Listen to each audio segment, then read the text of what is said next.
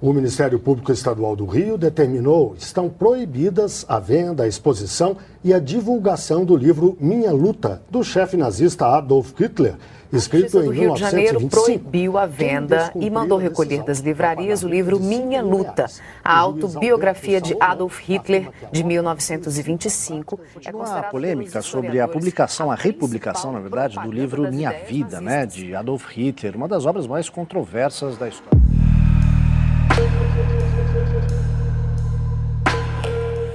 Já imaginou a republicação de um único livro causa tanta polêmica? Poderia ser inesperado, não fosse uma obra em específico. Uma obra que foi associada diretamente a um dos períodos históricos mais brutais do século XX: o nazismo.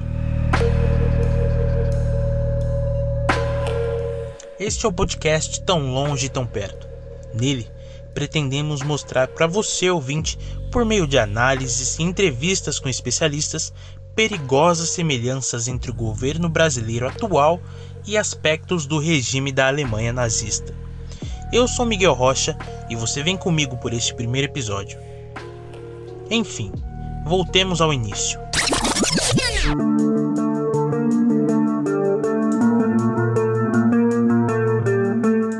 Depois de 70 anos da morte do chanceler e líder da Alemanha nazista Adolf Hitler, o livro Minha Luta, ou Mein Kampf, passou a ser de domínio público, ainda em 2016, possibilitando que editoras de todo o mundo pudessem republicar a obra. Uma das editoras brasileiras que inicialmente decidiram realizar a republicação foi a Edipro, mas a pressão de leitores e da opinião pública criticando o lançamento pela falta de contextualizações e comentários críticos sobre o conteúdo problemático do material, fez a editora declinar da ideia. Havia um medo de que a republicação do material estimulasse determinados grupos a propagarem e executarem os ideais nazistas. Diversos setores se revoltaram com o anúncio da Edipro, é verdade. O termo nazismo, ou simplesmente o nome de Hitler, costuma causar ódio, medo ou até tristeza nas pessoas. Mas será que a sociedade sabe ou se lembra realmente o que ocorreu naquele período histórico? E se te perguntassem, você sabe o que foi o nazismo? Bem, essa série de podcast pretende te ajudar a compreender o tema na sua complexidade e, ao mesmo tempo, alertá-lo dos riscos da ascensão de determinados pensamentos. O episódio da republicação do livro Minha Luta, escrito por Hitler em 1925, ainda abre margem para muitas discussões. Para a historiadora Pietra Divan, o material é uma apologia a práticas nazistas e a sua leitura não deve ser incentivada. A questão é que é, discurso do ódio não é liberdade de expressão. E é essa linha que a gente tem que ter muito clara e tem que ter muito cuidado para manter ela intacta porque um discurso que prega a eliminação do outro não pode ser visto como liberdade de expressão. Livros como Mein Kampf, por exemplo, é, eles devem ser lidos. Eu acho que eles podem ser livros com a finalidade de pesquisa, mas não como um manual de prática, certo? Então, eu acho que é uma leitura que não deve ser incentivada. Hitler escreveu tudo o que ele colocaria em prática na Alemanha preso, depois de uma primeira tentativa frustrada de golpe de Estado em 1923. Mas falaremos disso mais tarde. Agora, vamos tentar compreender o que foi o movimento histórico chamado de nazismo e quais foram suas características. Para nos ajudar com essa questão, a gente conversou com o historiador Felipe Magani. Então, o que a gente pode dizer do nazismo eh, numa frase?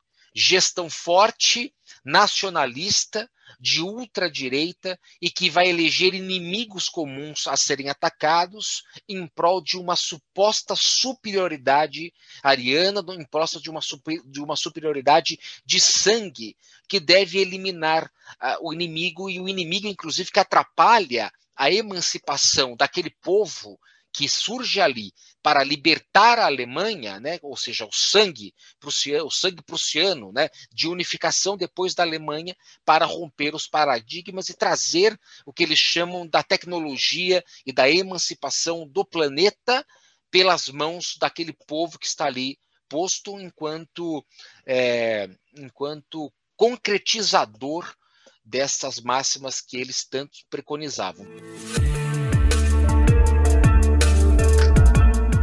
Essa ideia de superioridade racial ariana tentou ser obtida por meio de um conceito chamado eugenia, uma pseudociência do século XIX. A palavra eugenia vem do grego e a sua tradução livre tem como significado a denominação bem-nascidos.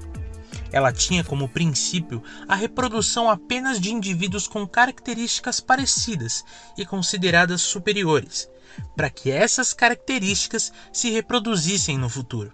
É importante a gente pensar como o próprio conceito de superioridade é, surgiu historicamente, porque a gente tem que pensar que desde o final do século XIX a gente vem vivenciando na Europa, principalmente, os movimentos que usavam o, o que a gente chama darwinismo social para criar uma certa hierarquia entre os grupos étnicos, né, em que o, o, europeu branco, principalmente de países nórdicos, vão ocupar um, um lugar no topo dessa, dessa escala social e uh, os negros, os, os, as populações nativas vão estar, tá, os aborígenes uh, na Austrália vão estar tá na base ou na, na posição mais baixa dessa escala.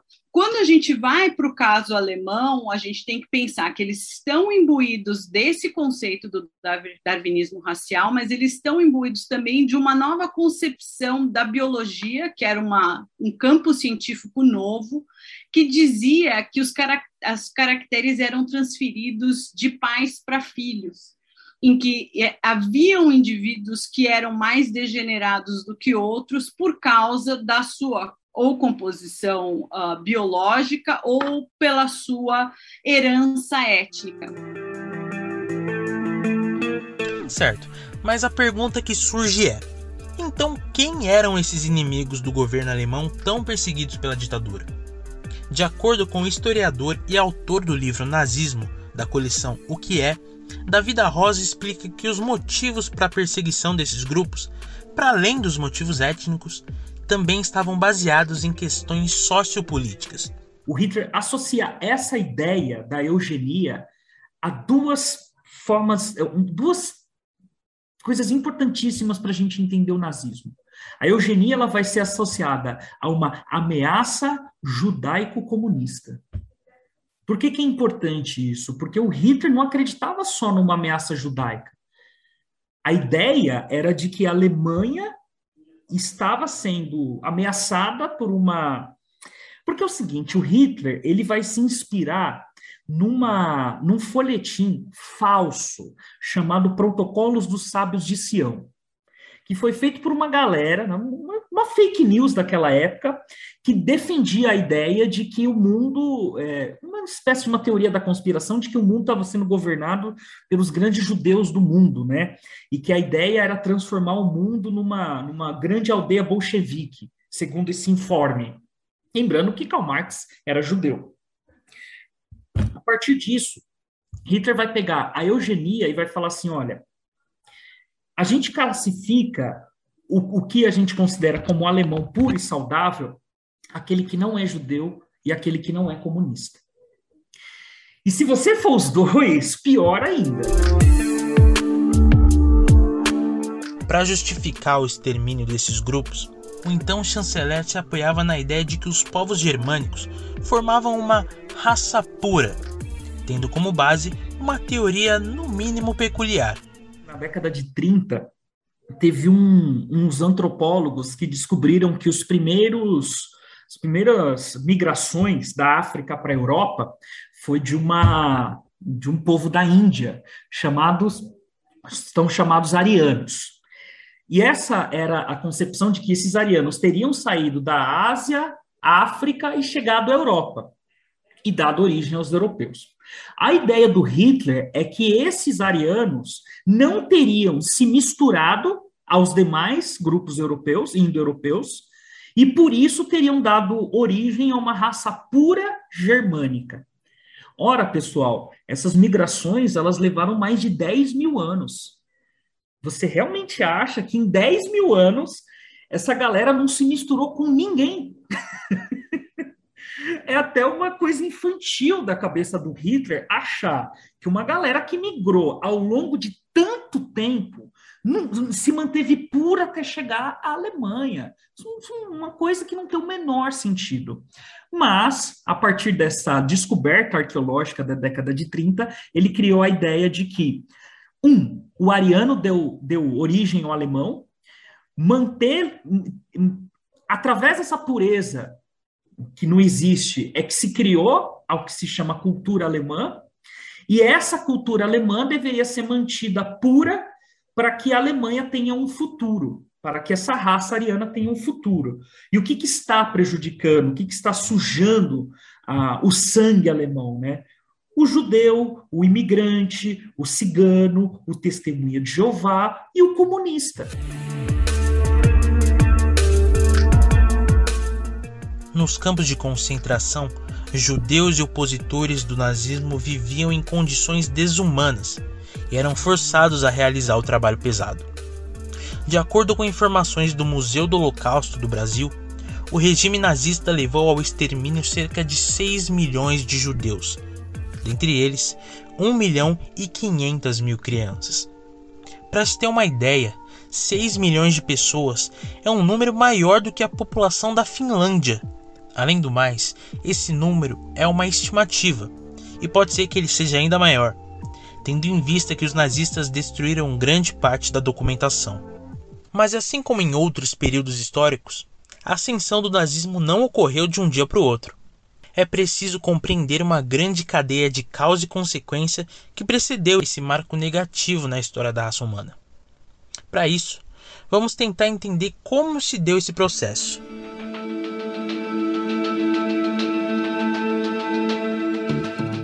Com a derrota da Alemanha na Primeira Guerra Mundial, os partidos de esquerda alemães, que eram os mais fortes na época, ficaram divididos entre aceitar ou não a assinatura do Tratado de Versalhes. Esse documento determinava, dentre outras coisas, que a Alemanha teria que perder parte do território para a França. Ele também obrigava o país a pagar uma indenização para os vencedores do conflito e mais. O país tinha que sofrer uma brusca redução de suas forças armadas, Caso o tratado não fosse assinado, o país não receberia a ajuda financeira necessária para ser reconstruído e a guerra correria o risco de continuar. Aproveitando a instabilidade política alemã, o movimento comunista conhecido como Liga de Espartacus tentou, em 1919, não apenas recusar a assinatura do documento, mas também instalar uma revolução do proletariado no país. No entanto, o maior partido alemão nessa época, também de esquerda, o Partido Social Democrata, era a favor da assinatura do tratado e se aliou a grupos paramilitares de extrema direita, sufocando então a Revolução Comunista. Depois da assinatura do Tratado de Versalhes, o Partido Social Democrata assume o poder na Alemanha no período conhecido como República de Weimar.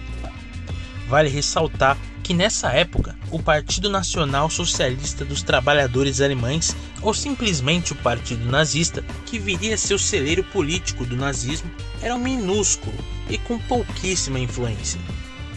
Abalada pela hiperinflação, a República de Weimar foi palco de uma tentativa de golpe liderada por Hitler em 1923, inspirado pela Marcha sobre Roma, feita pelos fascistas em 1922 na Itália ele tenta o golpe na Alemanha através das ruas.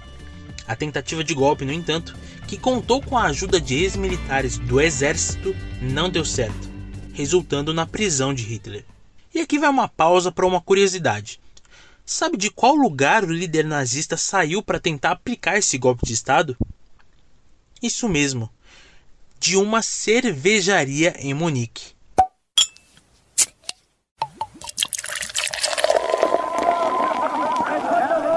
Eu sei, eu sei. Pode até parecer uma ideia esdrúxula, mas olha só.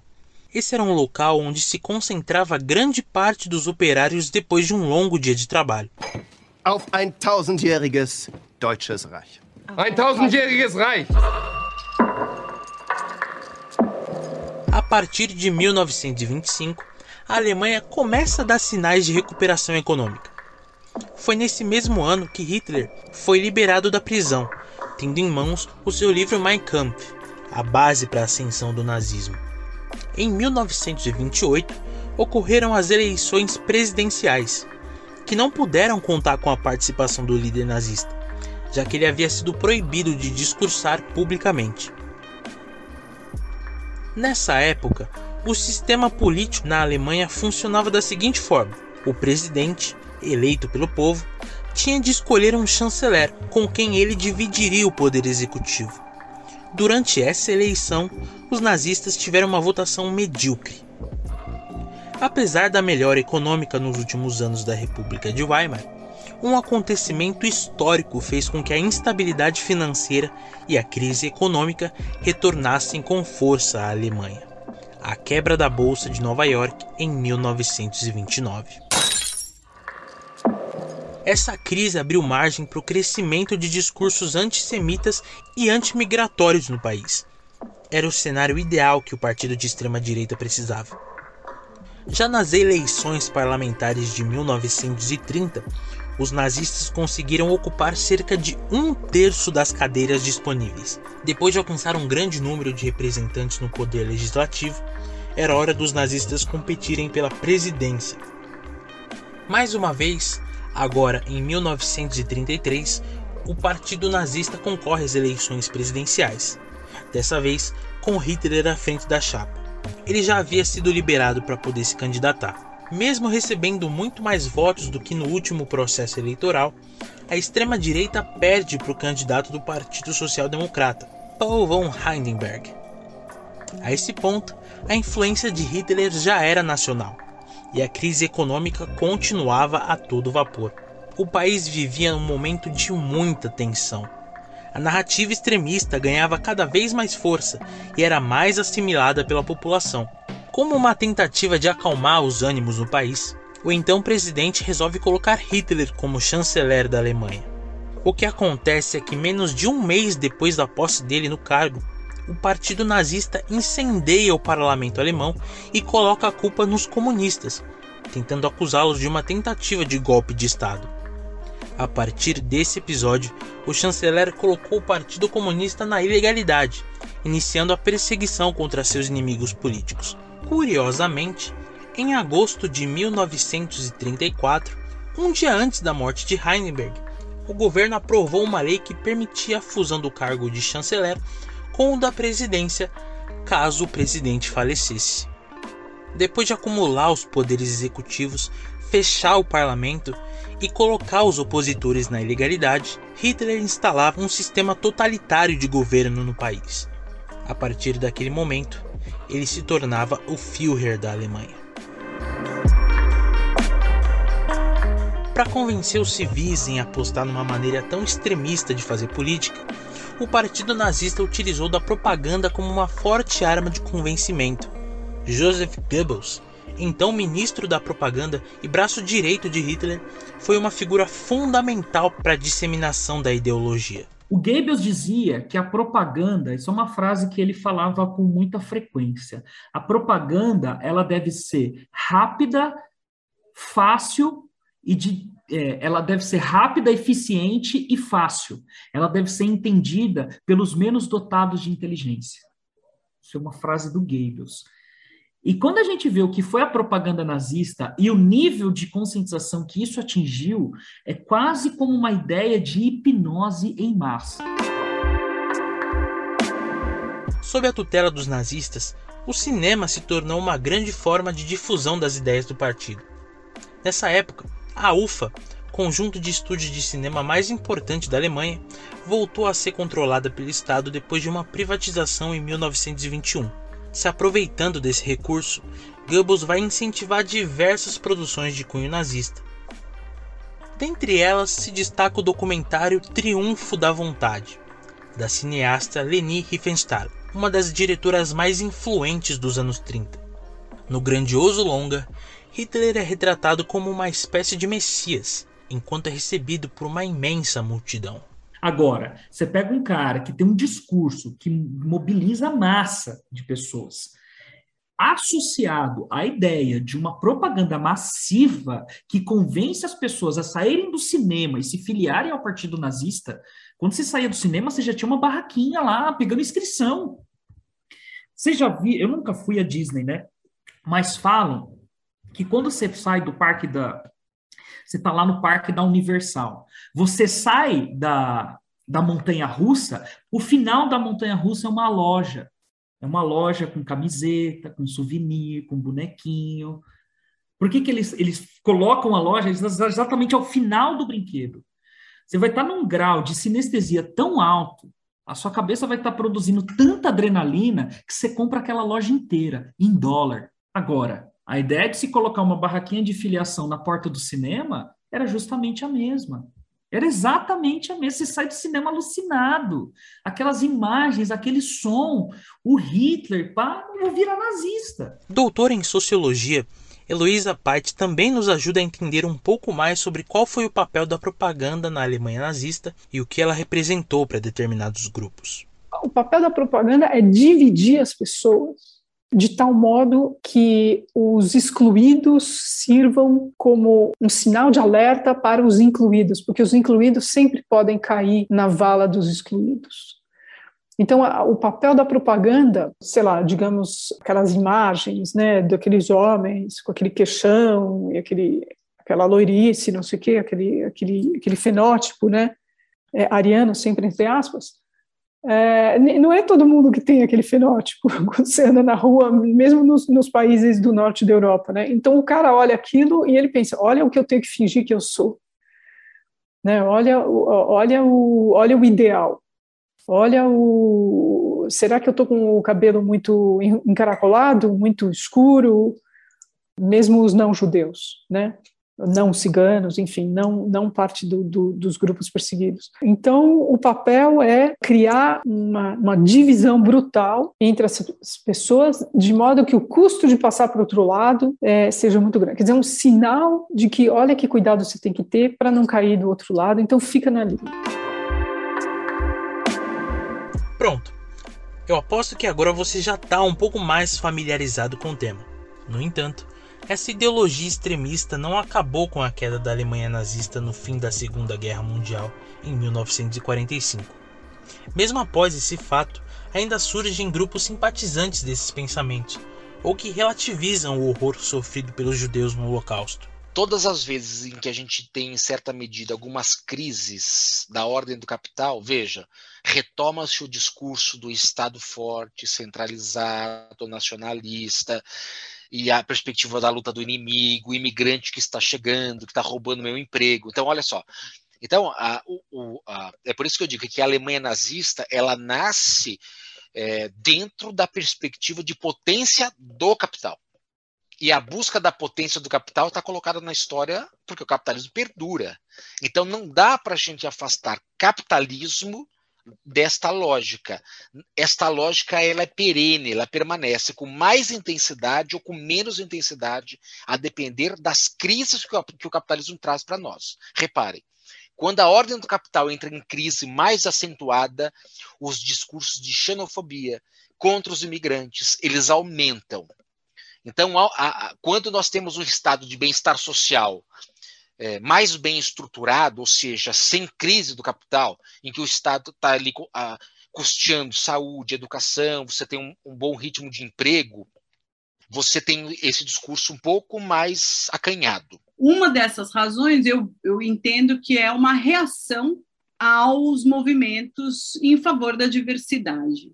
Então, desde o final da Segunda Guerra Mundial, com a Declaração dos Direitos Humanos, uh, e todo o esforço e a luta dos movimentos por direitos humanos e direitos das mulheres, direito das populações negras, direito dos povos originários, a, a, a, busca e a conquista por um lugar de equidade é, na sociedade é, acabou gerando um estado em que, vamos dizer, é, em, numa terminologia das ciências sociais, o patriarcado branco, masculino, que sempre esteve em, em posições de poder, se sentisse ameaçado. Então, há um sentimento por parte desse grupo de que há uma crise branca, é uma crise de, de, retirada de poder. Então, eu vejo a ascensão desses movimentos como uma reação à conquista de direitos pelos grupos que foram oprimidos durante séculos. Fato é que esse modo abjeto de enxergar o mundo ainda não foi derrotado completamente.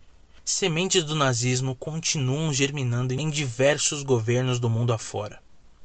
Mas isso é um papo para um outro momento. O podcast Tão Longe, Tão Perto é uma produção dos alunos do oitavo semestre de jornalismo da Universidade Metodista de São Paulo. Produção e reportagem de Leonardo Cunha, Matheus Bertoli, Miguel Rocha, Pedro La Ferreira, Renan Fucuda, Ulisses Isamo e Vinícius de Oliveira. Roteiro de Pedro La Ferreira e Vinícius de Oliveira. Locução de Miguel Rocha e orientação da professora Silene Victor.